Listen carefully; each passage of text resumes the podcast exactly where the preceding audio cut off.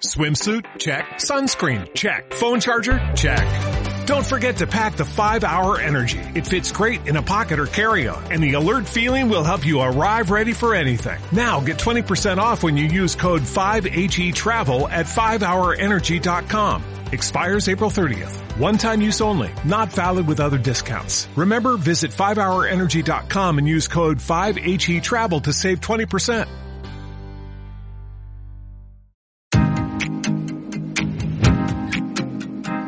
Muy bienvenidos y bienvenidas a un nuevo capítulo de Tu Vida con Todo. Este podcast donde lo que buscamos es poder conectar con, con esas ganas de emprender, con esas ganas de ser un mejor ejecutivo ejecutiva, de cómo lograr un equilibrio entre la vida personal y profesional. Y para eso en esta ocasión invité a una gran amiga mía que tiene un talento increíble. Ella les va a decir dónde pueden ver su arte, todo lo que crea. Y a mi juicio es la mejor fotógrafa de matrimonios de Chile, por lejos. Ella no lo, no lo va a decir eh, porque tiene una humildad tan grande como su talento. Somos amigos de muchos años y la quise invitar porque creo que en su historia de emprendimiento, de vida, eh, hay grandes aprendizajes y ha sido un camino muy interesante que seguro puede inspirar a muchas mujeres, a muchos hombres que en estos momentos de tanta incertidumbre, tanta duda, de inflación, de recesión, de tanta inestabilidad política, no solo en nuestro querido Chile, sino que en la región latinoamericana, hispanoamericana en general y, a nivel mundial. Hemos estado tan revueltos con, con pandemias, con, con crisis política y otros, que muchas personas están pensando en emprender, en, en armar su propio negocio o incluso en afirmarse lo más posible en sus propias actividades. Así que te quiero dar la bienvenida, Feña Galdames, por estar hoy día con nosotros y muy bienvenida. Muchas gracias, pues Pipe. Tremenda presentación, me queda como poncho, pero veamos en qué puedo aportar desde mi historia, súper personal. Súper, muchas gracias. Mira, eh, te quería pedir si nos puedes contar un poco tu historia de, emprendimiento profesional, ¿no es cierto? ¿Qué estudiaste? ¿Cuáles eran tus primeras eh, propósitos o ideas de a qué te ibas a dedicar en lo profesional? ¿Y cómo poco a poco fuiste derivando en este, en este maravilloso negocio eh, o actividad que es fotografiar matrimonios? A ver, la vuelta es un poquito larga. Yo estudié artes visuales, entonces sí, siempre estuve vinculada a la imagen, eh, pero me especialicé en pintura y en dibujo.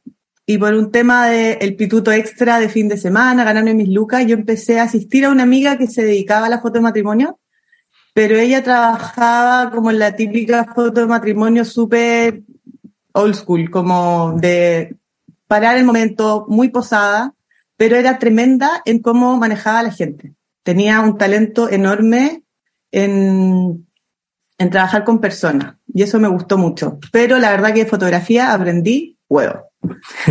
eh, yo me titulé, eh, me dediqué más a la gestión. La verdad es que desde siempre me di cuenta que no sé si tenía el ego para dedicarme a, a mi obra eh, me fui a trabajar afuera a un museo, me fui a Venecia, después volví, trabajé en galerías de arte, me dediqué a la museografía y empecé a poco a hacer fotos de matrimonio al amigo del amigo, oye Feña, se casa mi primo y era como, ok, cagando la prendo.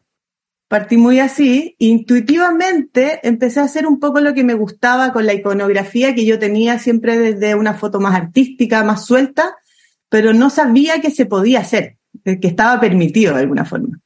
Hasta que empecé a encontrar gente que sí lo estaba haciendo en Chile. Eh, empecé a hacer workshops con, eh, con extranjeros que empezaron a venir a Chile y fue como, wow, se puede. Y en ese momento yo estaba trabajando en una empresa eh, que yo tenía un horario full, que partía haciendo museografía, pero ya derivó a otra cosa, que era como full producción, que no era lo que me gustaba. Aprendí un montón, me dio muchas herramientas, lo que me sirvieron después para emprender mi negocio pero eh, era un horario que no me permitía, mm, no era compatible con formar familia, eh, que ya eran planes personales que yo tenía en ese momento con mi marido. Y eh, en paralelo ya empecé cada vez a hacer más matrimonios. Ya tenía mucho más herramientas, me manejaba mucho más con mi cámara, pero me faltaba. Hasta que decidí renunciar a este trabajo, que ya no me estaba, ya no era un desafío, ya había aprendido mucho, pero la verdad es que no, no tenía nada que ver con mi mundo artístico y renuncié e invertí mucho en aprender con gente, con, en el fondo con estos extranjeros que estaban llegando a Chile, que estaba creciendo todo este mundo de la fotografía matrimonio. Eh, invertí en equipos, eh, porque soy absolutamente autodidacta, nunca estudié fotografía. Y ahí eh, eh, dije, me voy a dedicar a esto 100%. Y en paralelo tenía que ver con el tema de la maternidad. En el fondo yo quería poder criar a mi hijo. O sea, poder ser mamá eh, y poder desarrollarme profesionalmente y poder criar a mi hijo. No desarrollarme profesionalmente y que otra persona lo criara por mí. Genial. Mira, y vamos a retomar un poco de tu historia. Y ahí me queda una, una duda desde mi total eh, ignorancia. ¿Hablaste de la museografía? ¿O cómo era esa, esa actividad? Cuéntanos un poco de qué se trata eso, porque posiblemente yo y muchas personas no estemos tan familiarizados con esa actividad, de qué se trata. Entonces, para saber muy bien en qué estabas metida eh, cuando te empezó a, aprender este, estas ganas, este deseo de, la fotografía. Em, no, la museografía tiene que ver con, con, como en ese momento era un proyecto súper acotado que era traer una exposición de, de Sao Paulo a Chile, al Museo de Bellas Artes. Era toda la producción, desde la seguridad, la puesta en escena, eh, la parte académica, eh, pedagógica, el merchandising de la exposición, eh, todo, el marketing. Genial, entonces son obras de arte de artistas internacionales que de alguna forma tú estás a cargo de, traer esas exposiciones a espacios, museos en Chile y que eso ocurriera de buena forma, se, se conociera, toda la producción. Genial, buenísimo. Ahora lo entiendo mucho mejor. Peña, y ahí estabas contando de, que, de que de alguna forma, desde el principio de tu carrera, esto, también para situarnos en el tiempo, ¿hace cuántos años atrás es, que partiste, que terminaste tu estudio en la universidad y que empezaste en esto, en este trabajo formal eh, que nos estabas contando recién? ¿Hace cuánto tiempo fue, más o menos, para que las personas se hagan una idea? A ver, yo me titulé el 2006, 2006, 2007 y formalmente, así como ya exclusivamente haciendo matrimonios, empecé el 2012. Antes de eso, antes de eso hacía matrimonios, pero siempre con otro trabajo en paralelo. Pero 100% dedicada a la fotografía de matrimonio desde el 2012. O sea, hace 10 años aproximadamente. Claro. Genial. Feña, nos dijiste unos minutos atrás algo que me llamó mucho la atención y que a mi juicio es súper valioso, que es cuando estabas en esta actividad de museografía, eh, ¿cuánto eh, te pasaba mm, que, podías conciliar ese trabajo con tu vida personal, con tus planes de futuro, porque nos dijiste que para ti es súper importante tener un trabajo donde puedas equilibrar tu ser madre y, también tu profesión. Cuéntanos un poco cómo, cómo empezó a surgir eso dentro de ti. Eh, bueno, cuando trabajaba en esta empresa que hacíamos museografía, además hacíamos producción de ferias y eso era súper desgastante porque toda la coordinación en la semana después requería un montaje de las ferias los fines de semana, entonces la verdad es que yo trabajaba de lunes a domingo y era un horario a veces hasta las 12 de la noche, no era compatible con criar. En cambio ahora dedicar la fotografía de matrimonio, claro, yo estoy en terreno quizás uno o dos días a la semana, y el resto del trabajo yo lo hago en mi casa, mi oficina yo la tengo en mi casa. Entonces, si es compatible con estar presente en los tiempos de, eh, al principio, lactancia, eh, jardín infantil, eh, jugar con él, tener una presencia. así que eso para mí es fundamental. Genial, o sea, ahí hubo una búsqueda que ¿Cuánto, sentiste en esos momentos de que, de que era posible o era más un, un, salto al vacío y ver si funciona? Porque mm, a mí me pasó en mi carrera eh, profesional que tuve un, hace ya 12 años aproximadamente, tuve un trabajo muy entretenido en el área comercial de una empresa de tecnología y viajaba muchísimo por el mundo y me tocaba estar en Medio Oriente, en Europa, en Estados Unidos, en negociaciones de alto nivel y en hoteles exquisitos y viajando en, en business, y, increíble. Sin embargo, me pasaba de que esto hace 12, 13 años, la mayoría de mis amigos eh, de la universidad y colegio se estaban casando. Yo me había casado hace un poco antes y había tenido un divorcio ahí bien complejo. Entonces, me pasaba de que con estos viajes, claro, crecía mucho profesionalmente, sin embargo, me perdía momentos épicos de mi entorno, de mis mejores amigos, de mi familia nacimiento de sobrinos, de sobrinas. Entonces, ¿Cuáles fueron esas cosas que te fuiste dando cuenta que ibas a tener que, negociar por siempre hacia adelante si seguías en este, en este trabajo que, que, tanto demandaba de ti? ¿Qué cosas echabas de menos cuando estabas en eso? Bueno, yo creo que como todo tiene pros y contras. Pues. O sea, decidí renunciar a este trabajo, que era tener un sueldo estable, tener los beneficios de ser empleada, vacaciones, que te desconectáis de la pega, al salto de ser independiente, de tener la autodisciplina, de manejar todo, de, imponerte, eh, cuidar tu cuerpo, que ahora mi cuerpo es mi herramienta de trabajo, eh, manejar mi calendario y como dices tú, yo me pierdo los matrimonios de mi amigo, los cumpleaños, reuniones familiares. Eh, y hoy día tengo un poco el costo, mi hijo ya tiene cinco años y perderme un poco la vida con él los fines de semana. Pero eso también es una decisión interna que se conversa mucho con tu pareja. Y mire, cuando estamos dispuestos a hacer esos sacrificios, mi sensación es que porque hay un, propósito eh, o hay un por qué hacemos lo que hacemos. Y ahí quería saber si nos puedes compartir eso. ¿Qué es para ti eh, hacer fotos de patrimonio? ¿Qué es lo que, qué es lo que te gusta de, de, estar ahí? ¿Cuál es ese, ese fuego que se prende en ti cuando estás en, en tu trabajo? Eh, yo creo que relacionarme con las personas. Todos los fines de semana yo conozco familias y conozco historias. Y eso es alucinante.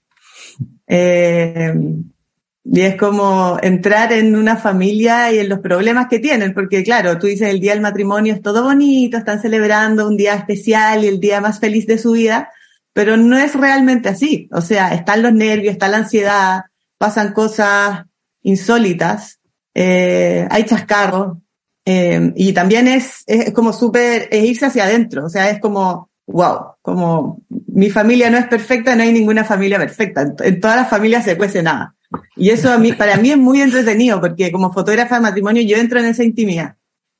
Y a veces me toca entrar en esa complicidad también, como que por lo menos la forma en que yo trabajo es tener esa conexión con los novios yo parto de siempre desde la preparación con ellos. O sea, cuando los novios me dicen, no, Feña, llega la ceremonia y quiero que trabaje solamente un par de horas, no, no, no. Yo no trabajo por horas, por ejemplo.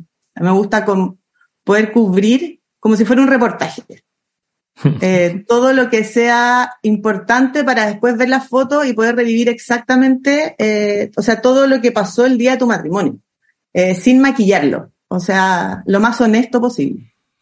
Oye, ¿cuán, ¿cuán importante es en eso el, la resonancia como emocional, ¿no es cierto? Porque un día de matrimonio eh, para la familia es, es, altamente emocional y pueden aparecer emociones de todo tipo. ¿Cuán atenta estás tú a eso y cómo, cómo intentas captarlo? Bueno, hay que ser súper, súper respetuoso y eso también creo que mm, hay un factor como de psicología en leer a la gente hasta dónde yo me acerco con mi cámara, hasta, o sea, hasta dónde me lo permiten también. Y por eso es muy importante conocer mucho a los novios. Eh, yo tengo siempre reuniones con ellos antes. Les pregunto sobre la dinámica que tienen con su familia, eh, con sus hermanos, con sus amigos. Eh, y el día del matrimonio yo sé hasta dónde puedo llegar con mi cámara. Y hay novios que me permiten entrar hasta la ducha y hay otros que yo sé que no. Oye, hablaste de anécdotas interesantes y entretenidas. ¿Cuáles una o dos que a tu juicio sean así como insólitas o, que, o que valga la pena contar en este contexto? Uf, es que me han pasado millones, millones. Podría, yo, o sea, de hecho he pensado en escribir un libro. Sería buenísimo. Cuando lo escribáis, avísame para que lo, lo, editemos juntos. Yo te ayudo en eso. Cuéntame o cuéntanos, porfa, qué, qué anécdotas han pasado que puedan ser interesantes y después o entretenidas y te quiero llevar después a un espacio como ya más de, de tal vez de dificultad que te ha tocado vivir en el trabajo. Pero partamos, si te parece, por anécdotas que a tu juicio puedan ser entretenidas. Anécdotas, chutas, que hay millones. Lo que pasa es que hay anécdotas que de repente pueden ser delicadas, pero igual son un testimonio. O sea, yo siempre pienso qué significa esa foto en 20, 30 años más. Eh, entonces, esa es la línea delgada en qué hago. ¿Saco esta foto o levanto mi cámara y doy un paso atrás por respeto al momento? Mm.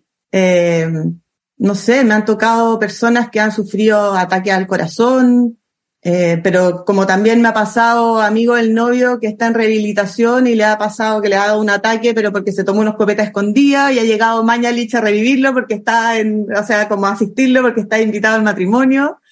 claro, no ha pasado nada grave, por eso te lo estoy contando, pero claro. Eh, no sé, me ha tocado ver casi infidelidades del novio en el, ¿cachai? Como pillar al novio casi agarrándose a la amiga de la novia y tú decís, uy. Eso, no es para foto. Claro, eso no es para foto. Eh, Qué bien. Eh, me ha tocado ver a novia saliendo en gel, porque la típica novia que no quiere a dieta hace un mes, dos meses para entrar en el vestido, se tomó dos picos sour y en el cóctel saliendo con cometílico, ¿cachai? Pasa bastante eso. A mí me ha tocado un par de veces también. Eh, de, de, ver con novios y novias, pero especialmente mujeres que lamentablemente ese día no lo logran pasar muy bien porque vienen eh, tal vez forzando una dieta muy estricta y, y, eso les, juega un poquito en contra. está, muy lejos de ser divertido, pero en el fondo, ¿qué pasa con las expectativas del día del matrimonio? Como, sí. Eh, ¿qué, ¿qué, significa finalmente celebrar el día de tu matrimonio? ¿Es más importante entrar en, un, tu vestido o compartir de una forma más relajada y real con tu gente? Como... Mm.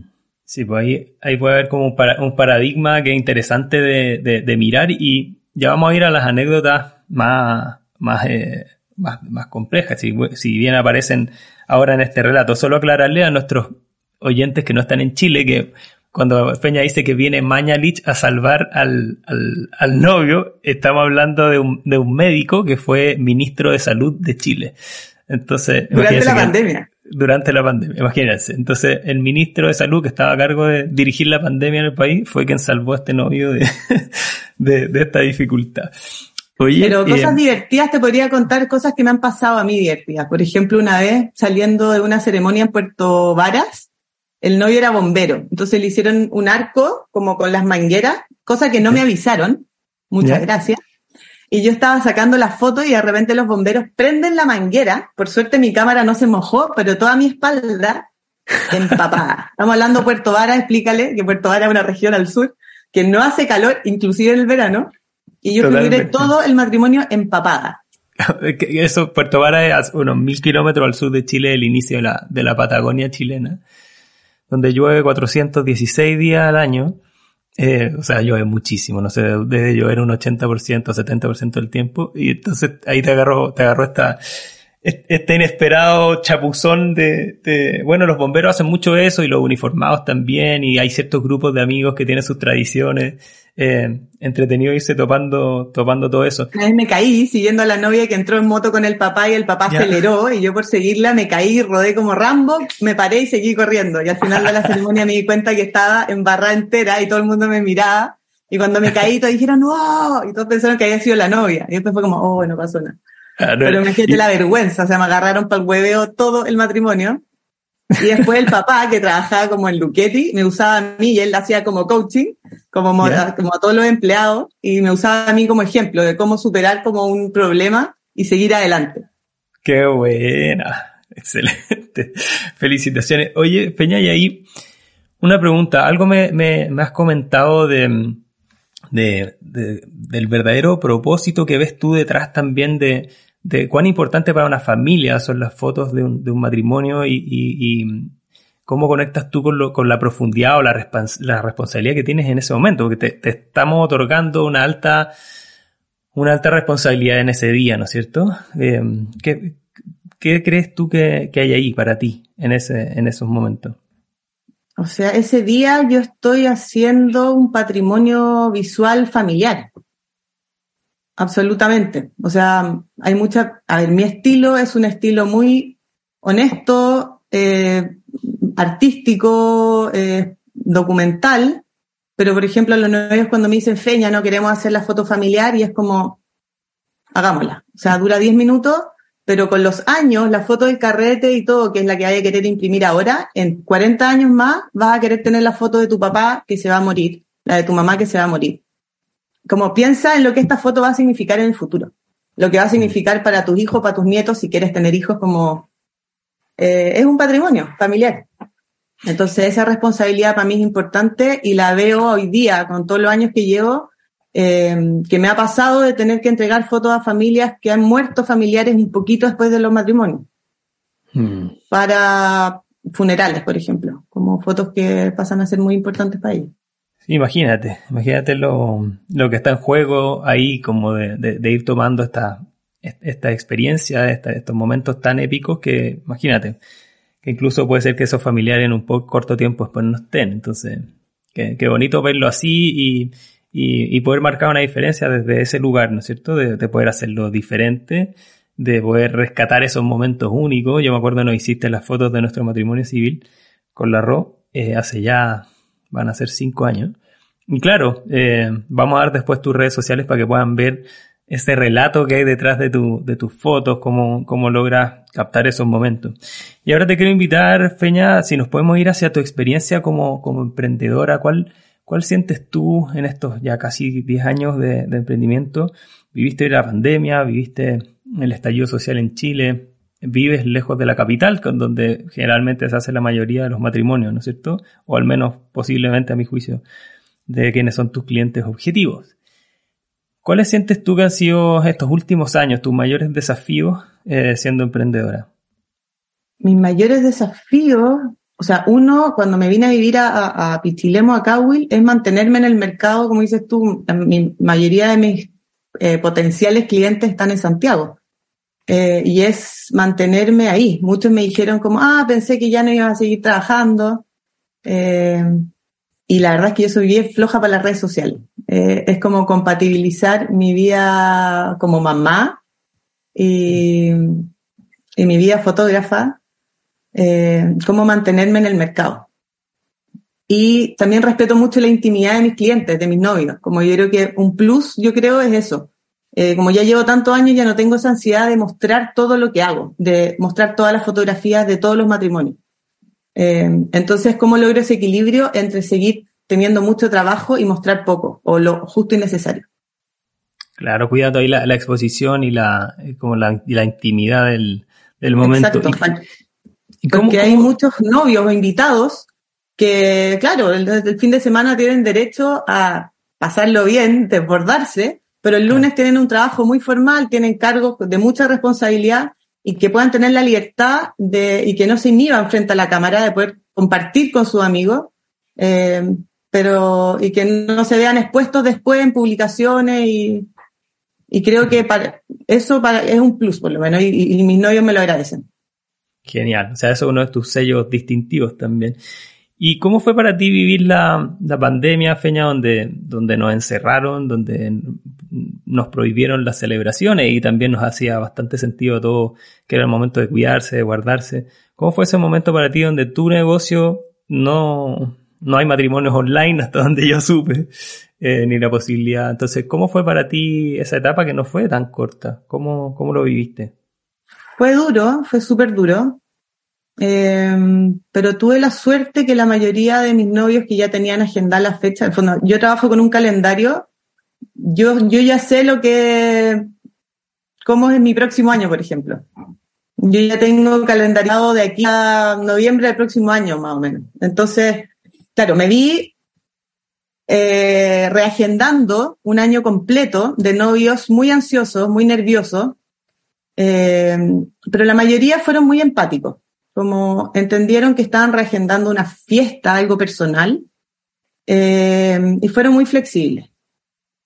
Y fue muy bonito como la mayoría dijeron, ¿sabéis qué? En realidad lo importante es que nos queremos casar. Nos vamos a casar, aunque sea algo chico, en nuestra casa. Eh, buscaron alternativas. Si tenían una segunda vivienda en el campo, en la playa, buscaron la forma entre los cambios de fase. Fue bien caótico. Y yo también busqué soluciones, o sea, me dijeron, Feña, nos casamos en Los Molles, para allá voy. No, cambio planes, me voy a Santa Cruz, para allá voy. Eh, la verdad es que yo fui muy flexible y ellos también y, no, y lo agradecimos mutuamente. Me tocó un par de cachos, más o menos, sí. Eh, te voy a demandar y es como, oye. Pero la verdad es que en general eh, ni siquiera apliqué el contrato. Yo tenía un contrato que ni pensaba en que iba a pasar una pandemia, o sea, no, no aplicaba, lo tuve que actualizar eh, pero somos seres humanos y yo creo que como que eso primó, como busquemos un equilibrio en que tú te puedas casar y yo pueda trabajar. Y, fue bonito irse hacia adentro, eh, yo repensar cómo quiero seguir trabajando aquí en adelante. y yo creo que también para los novios repensar lo que significa casarse. O sea, yo creo que estas fiestas de 600 mil invitados que me tocó hacer en algún momento ya no mm. tenían ni un sentido. O sea, esto, perdona el que pueda estar escuchando que quiera casarse así. Mm. eh, que era finalmente era como casi un negocio de juntar a dos familias de, de puros compromisos en que los novios son casi unos invitados más, mm. eh, cada vez se están haciendo menos. Eso te iba a preguntar, ¿a, tu juicio has notado que la pandemia vino a, ordenar o, a, rediseñar tu industria? Yo creo que sí.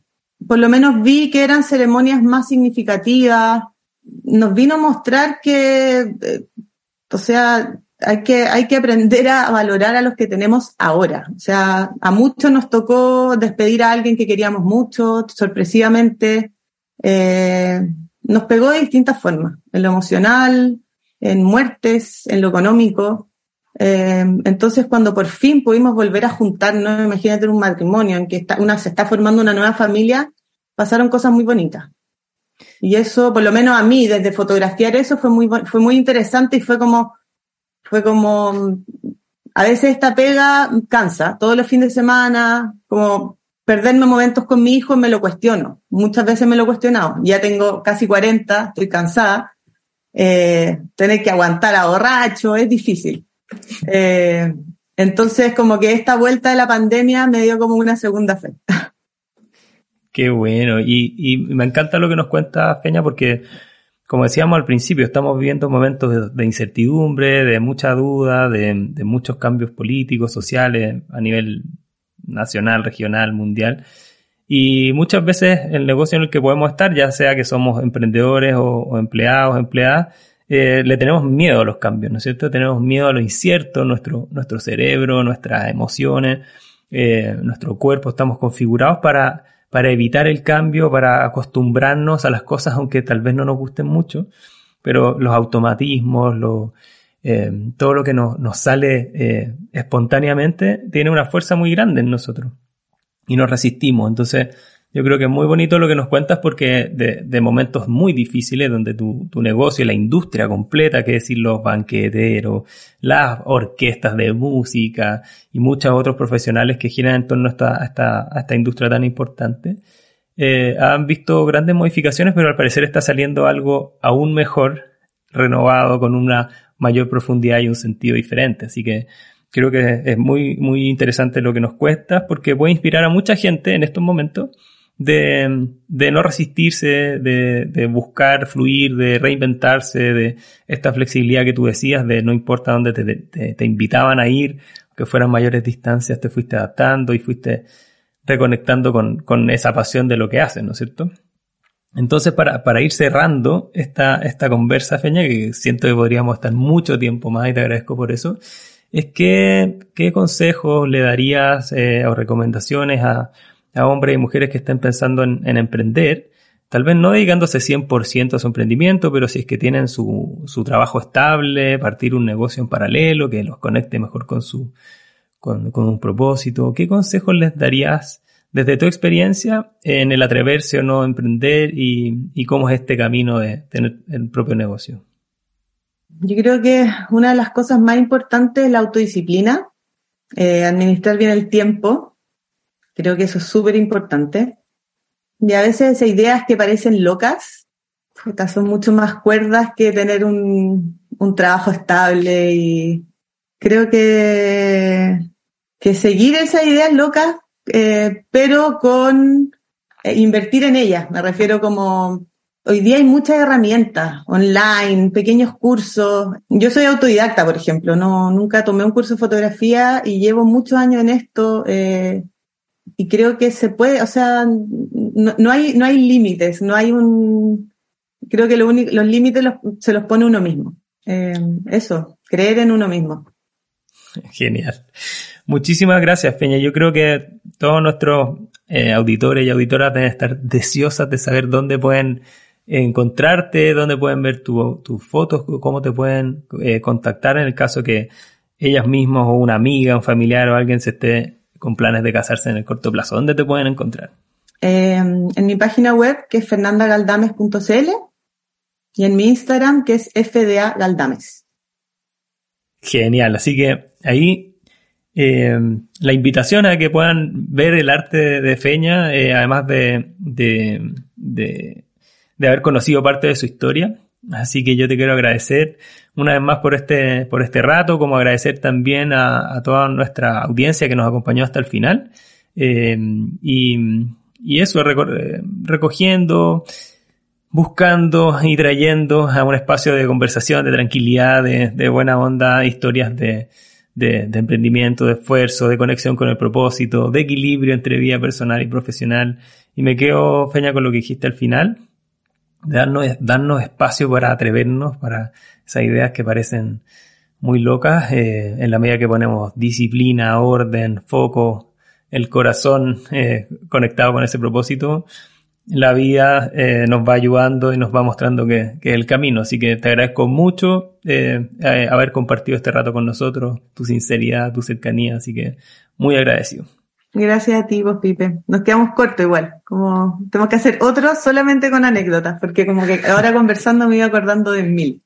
Genial, Peña. Y recordarles que, que mm, están más que invitados al, a nuestro podcast eh, a partir de esta semana y hacia adelante estamos en, con un acuerdo de colaboración con el diario El Dinamo.cl, que es un diario digital de Chile de, mucho prestigio, mucha cobertura, que nos invitaron a participar en, su sección de podcast, así que los, invito a, a, a visitar el Dinamo.cl en sus distintas plataformas, porque ahí vamos a estar subiendo este contenido también y agradeciéndoles a ellos por la confianza y por por esta posibilidad de, amplificar nuestra audiencia. Así que también pueden encontrar eh, mis servicios de coaching, de consultoría, de mentoring en mi sitio web felipepascualm.com, en Instagram, en YouTube y en LinkedIn con contenido todas las semanas de cómo ayudar a prosperar en tu vida personal, profesional. Siendo emprendedor, siendo alto ejecutivo, ejecutiva, lo que queremos es que tu vida vaya a un siguiente nivel. Así que te dejo un gran abrazo, gracias por acompañarnos hasta el final